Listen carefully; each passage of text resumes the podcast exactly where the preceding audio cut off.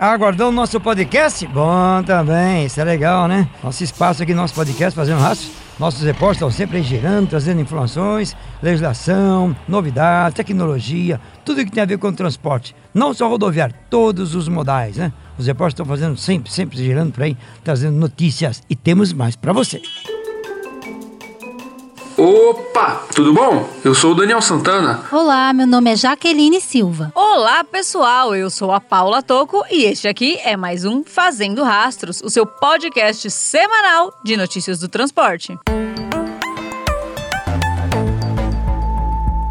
No início de abril, Fenabrave e Anfávia apresentaram seus balanços sobre o desempenho da indústria automobilística em março. Os números registraram um crescimento nas vendas de caminhões se comparados a fevereiro. Além disso, vale destacar que a produção de veículos pesados segue em alta. A Anfávia destacou em seus dados informações e perspectivas sobre o Renovar, programa de aumento da produtividade da frota rodoviária, instituído através da MP 1112-2021, que pretende renovar a frota de caminhões no Brasil. Aqui, no Pé na Estrada, no nosso site, falamos sobre os objetivos do governo com a criação do programa. Em relação aos emplacamentos de março, a Volkswagen MAN continua no topo de vendas de caminhões em 2022, com 8.011 veículos comercializados no ano, sendo 3.165 no último mês de março. Ainda de acordo com a FenaBrave, o top 10 de caminhões vendidos no último mês foram os mesmos de fevereiro. O voo FH540 foi novamente o líder de vendas do país, com 697 unidades comercializadas.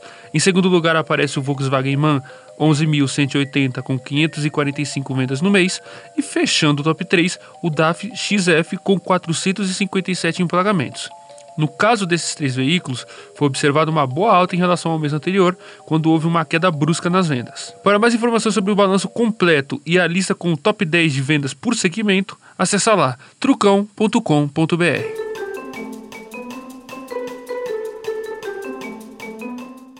E se esse podcast é importante para você se manter atualizado, aproveite e indique também para os amigos para que eles também se mantenham sempre dentro dos assuntos do trecho.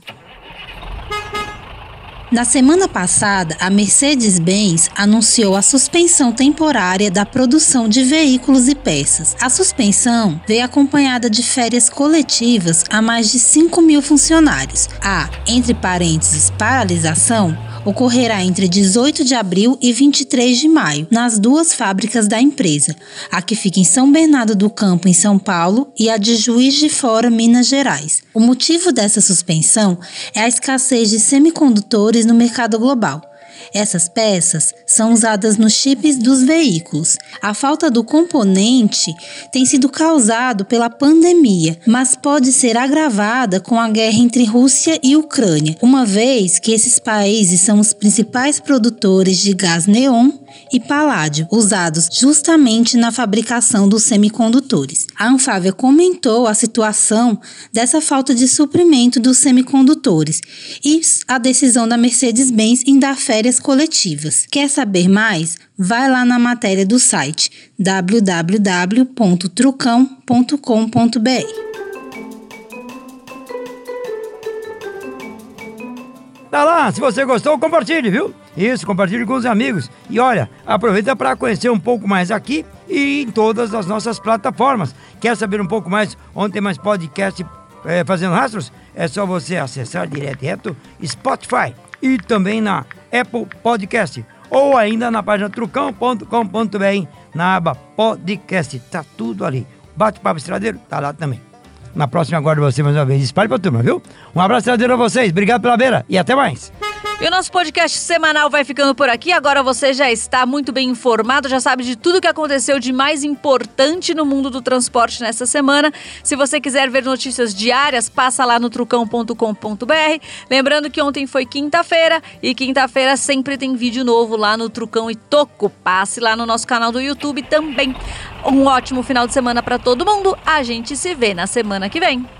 E o Fazendo Rastros de hoje teve a apresentação de Pedro Trucão, matérias de Daniel Santana, Jaqueline Silva e Paula Toco e edição de Felipe Rodrigues.